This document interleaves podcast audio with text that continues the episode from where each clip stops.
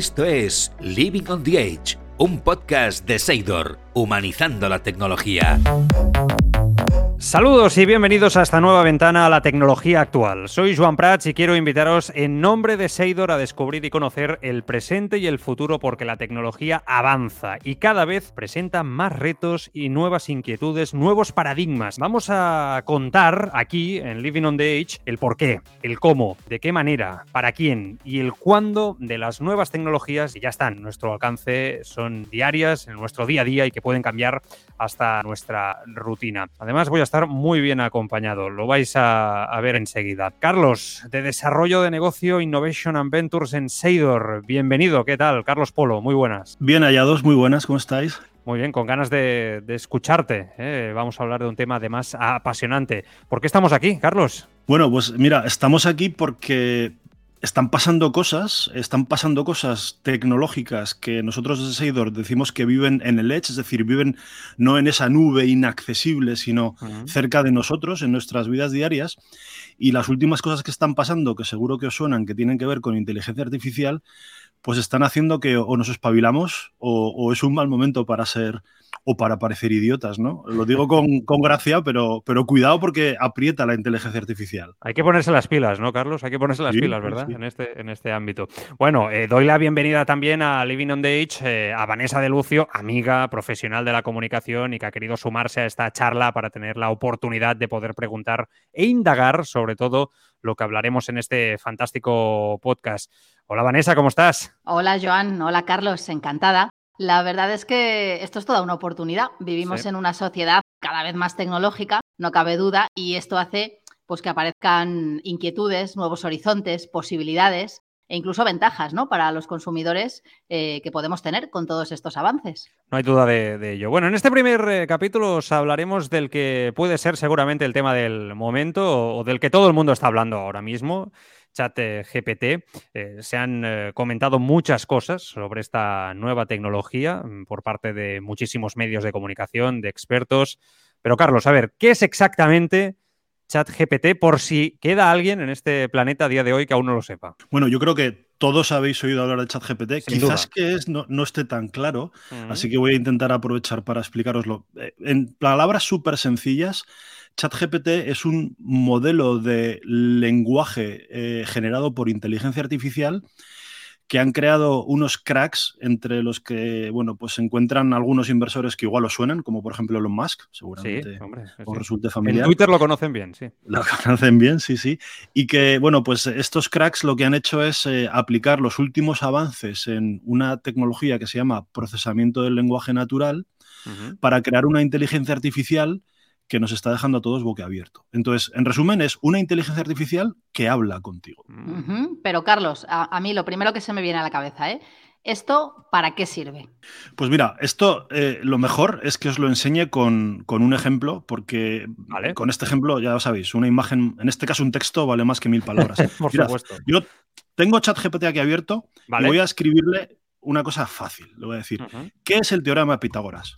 Lo estoy escribiendo, que es el teorema de Pitágoras.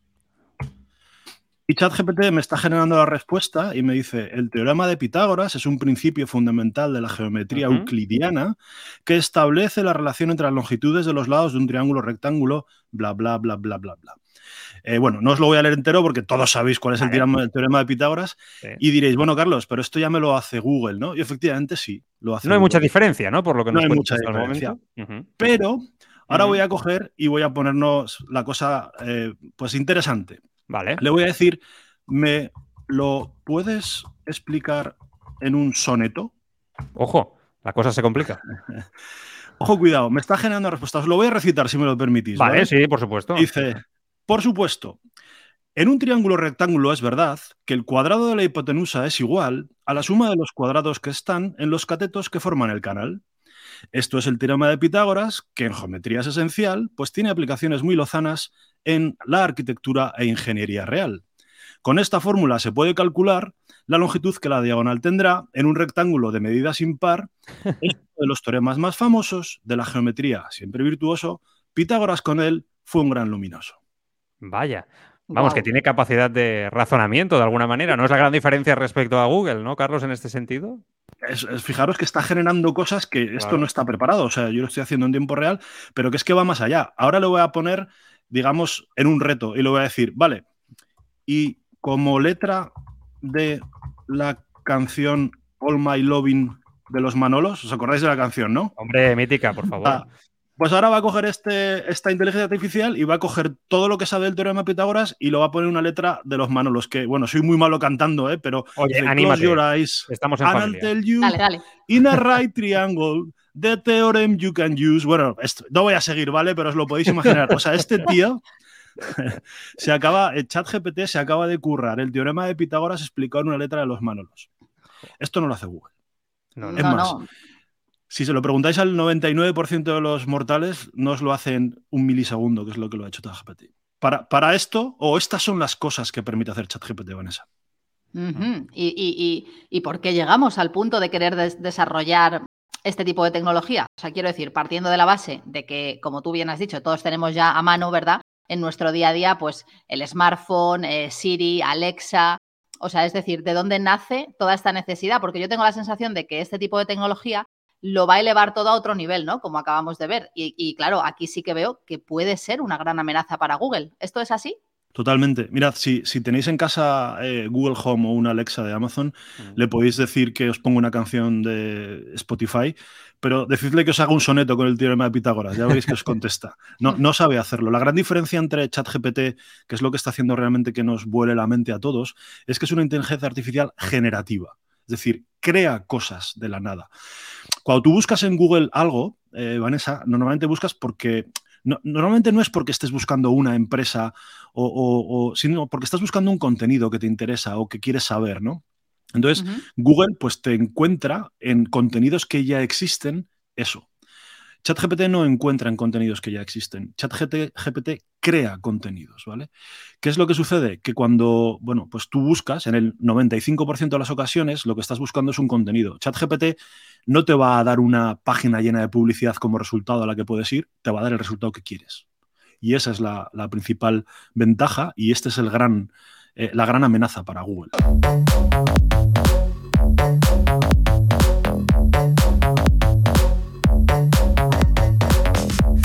Ahora estabas hablando, ¿no? Estábamos hablando de los orígenes del chat GPT y, de los desafíos o dudas que, eh, por lo que preguntaba Vanessa, ¿no? Un poco eh, ya están sobre la mesa, pero en su creación eh, entiendo que debían de existir, ¿no, Carlos? muchos obstáculos. Pues sí, a ver, realmente obstáculos hay un montón y, los obstáculos tienen que ver con, sobre todo con, con tecnología, con capacidad de proceso y también con, algunos ámbitos que están más pegados a, pues no sé, a, si quieres, la parte ética del uso de la tecnología. Daros cuenta que, por ejemplo, ChatGPT es una, es una inteligencia artificial que, bueno, las siglas, que no, lo hemos comentado, pero que vienen a colación de la pregunta que me haces, hmm. son de GPT es Generative Pre-trained Transformer, es decir, es un transformador, es un transformador preentrenado generativo. Entonces, ¿esto qué significa? Significa que eh, cuanta más información preprocesa de la que aprende, más cosas es capaz de crear. Claro, cuando tenemos poca capacidad de procesamiento o no tenemos mucha información, pues ese tipo de modelos no sirve. ¿no? Sin embargo, ahora que ya sabéis que información tenemos en diferentes lugares a toneladas y que tenemos mucha capacidad de proceso, pues todos estos obstáculos que, habían salido, pues se van superando. ¿no? Nos quedan algunos, si queréis, más pegados a, lo humano, ¿no? a, lo ético, pero eh, lo que es tecnológicamente ya habéis visto que, empieza a no tener límites. Interesante. Eh, eh, vaya, no sé, yo creo, y, Carlos, seguro que estás conmigo, que una de las cosas que, más nos puede sorprender de este chat GPT es la interacción con el usuario. ¿no? lo hemos visto en la ciencia ficción, hablar o comunicarse con, robots, pero ahora es posible a este nivel que nos estás explicando, ¿no? ¿Cómo es que ChatGPT puede mantener una conversación, que era algo del futuro, ¿no? O que hasta hace poco era prácticamente imposible, una conversación natural con los propios usuarios que le preguntan eh, cosas eh, o que, como decimos, simplemente mantienen una conversación, Carlos. Pues mira, esto eh, tiene que ver con, la parte de la G del chat GPT que os comentaba antes. A diferencia de, otros, de otras inteligencias artificiales más vetustas, donde sí que te entendían lo que hablabas, incluso entendían lo que escribías también, pero no eran capaces de generar eh, contenidos inteligentes, ¿no? No eran capaces de generar. Entonces, esta es, esta es la, principal, la principal diferencia. Claro, el, que, el que esta inteligencia artificial sea generativa, lo que te permite es eh, utilizarla en lugares que son absolutamente pues, insospechados, ¿no? y además, incluso pues a, veces os voy a hacer una confesión, incluso lo puedes utilizar como si fuera un compañero de viaje en, tu, en tu, trayecto en el metro para, divertirte un rato, ¿no? Yo a veces lo, he utilizado para tomarle el pelo y, bueno, eh, pues no sabéis eh, que al final acabo pidiéndole las cosas por favor y gracias porque parece una persona normal. Y por si acaso, ya, ya yo he visto Terminator, no vaya a ser que vuelvan después a por ¿eh? mí y no haya pedido por favor y gracias las cosas. Llévate bien, llévate bien con ChatGPT, mm. vete a saber el futuro, a ver cómo evoluciona, Vanessa. Bueno, es que no, es todo alucinante, ¿no? Yo me pregunto, de hecho, qué nivel de conversación podemos llegar a tener, porque estás hablando de, ironía, de hacer bromas. Entonces, claro, yo me pregunto, ¿podemos hablar de cualquier tema? ¿Puede también, por ejemplo, realizar actividades que entran, se me ocurre, en el terreno laboral?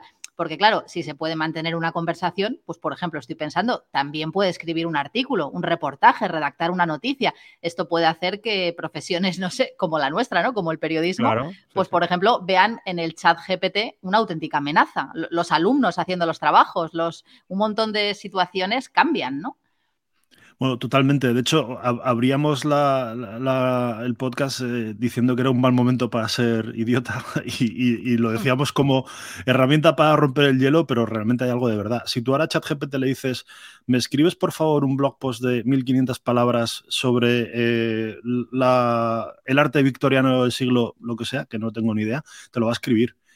Eh, y, y, claro, ¿dónde están los límites? Y esto es importante. E, este tipo de inteligencias artificiales son inteligencias artificiales preentrenadas. Entonces, por ejemplo, un periodista, si, si, le pedís a ChatGPT que escriba un artículo sobre algo que conoce, que ha pasado en el pasado y del que está entrenado, lo va a hacer, no os digo igual de bien que vosotros, pero lo va a hacer muy bien.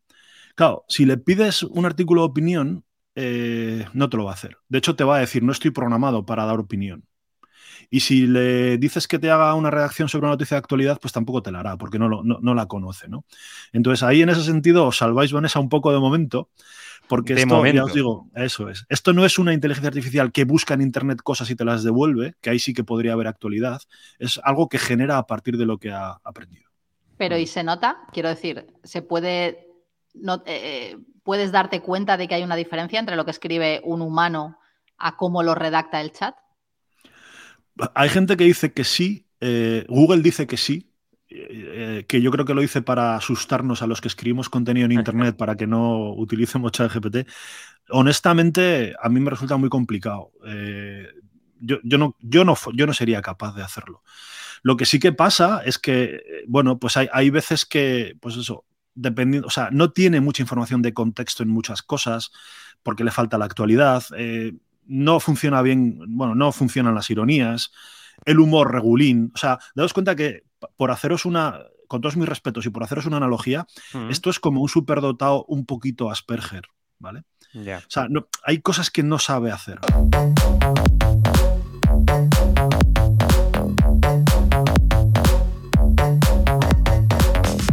Una inteligencia artificial eh, que es eh, multilingüe, multicultural, eso quiere decir que nos entiende, que nos comprende a todos, absolutamente a todos, allá donde estemos, como hablemos, pero ese debe ser, ¿no? Entiendo un reto para ChatGPT, ¿no? Eh, parece que puede servir para absolutamente todo, ¿no, Carlos?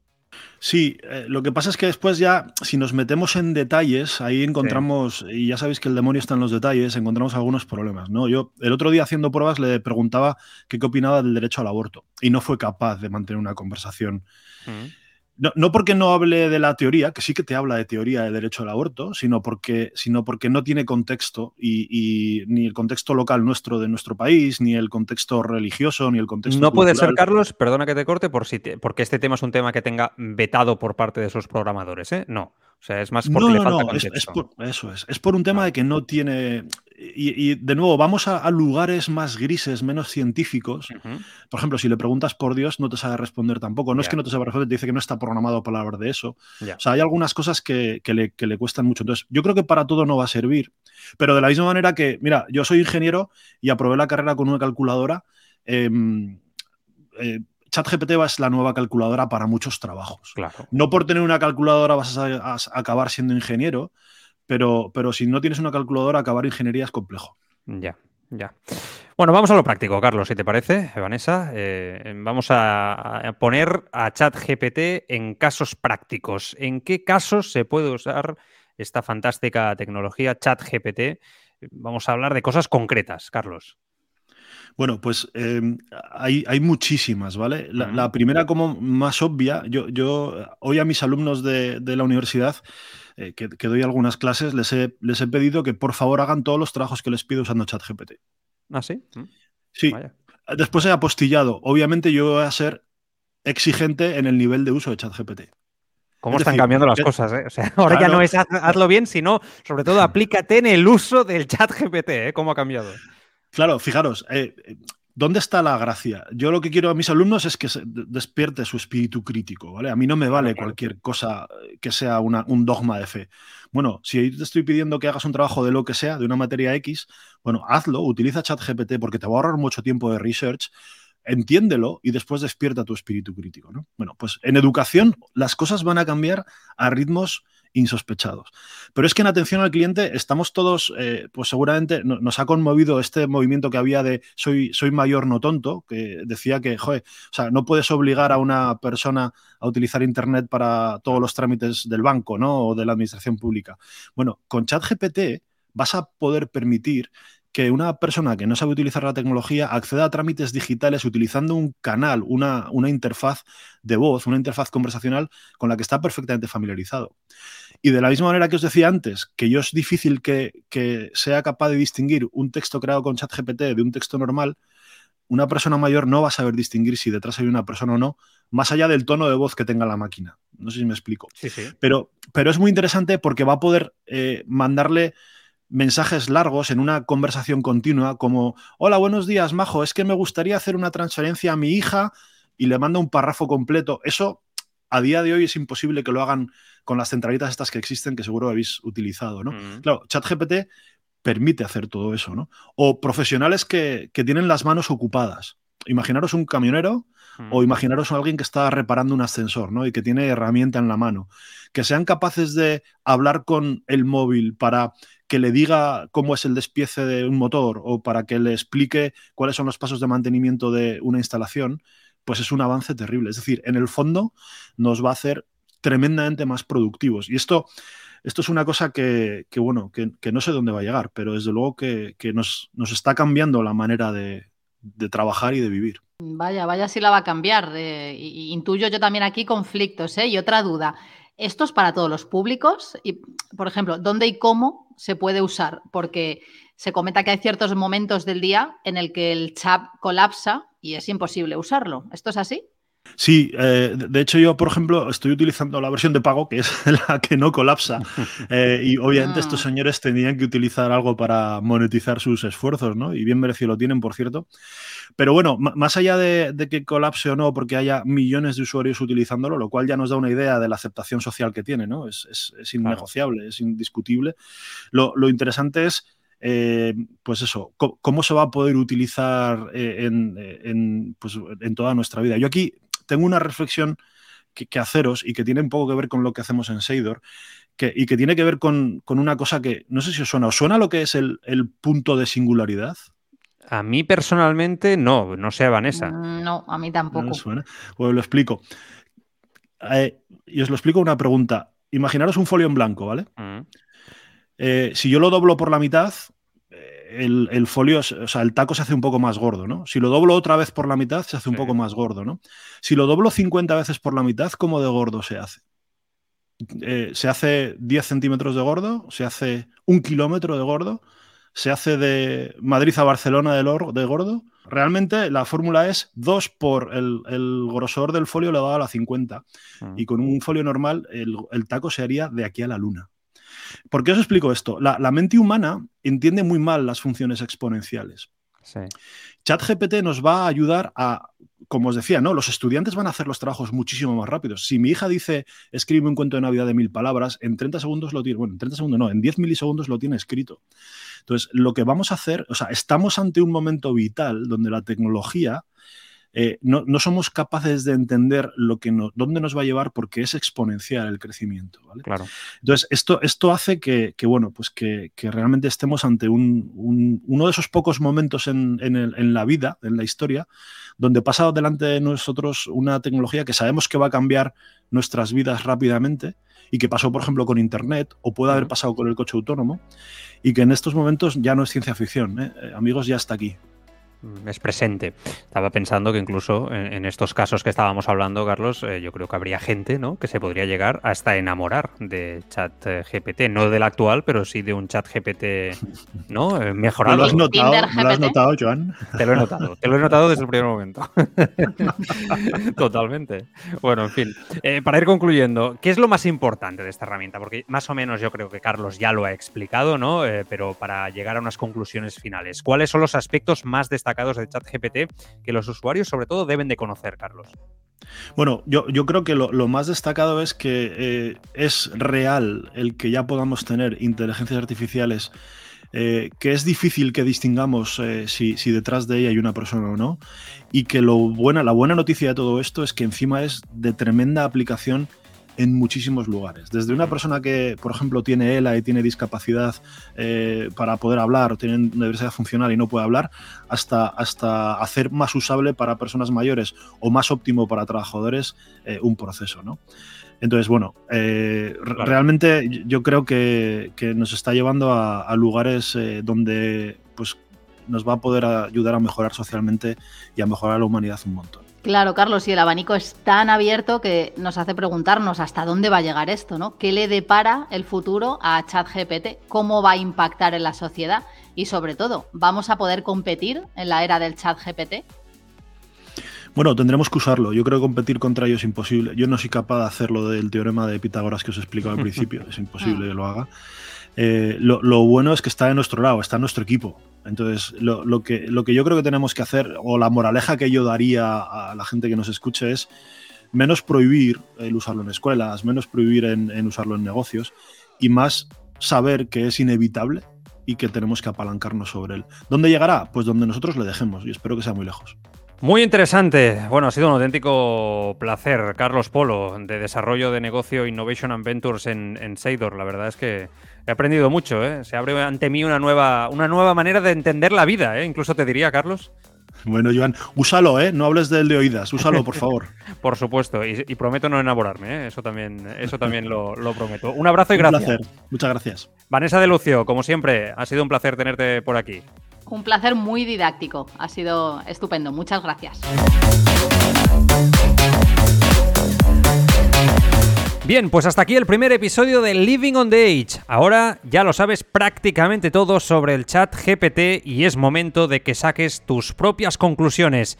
Nos escuchamos en el próximo capítulo para seguir humanizando la tecnología. Un abrazo, hasta el próximo episodio. Humanizando la tecnología con Seidor.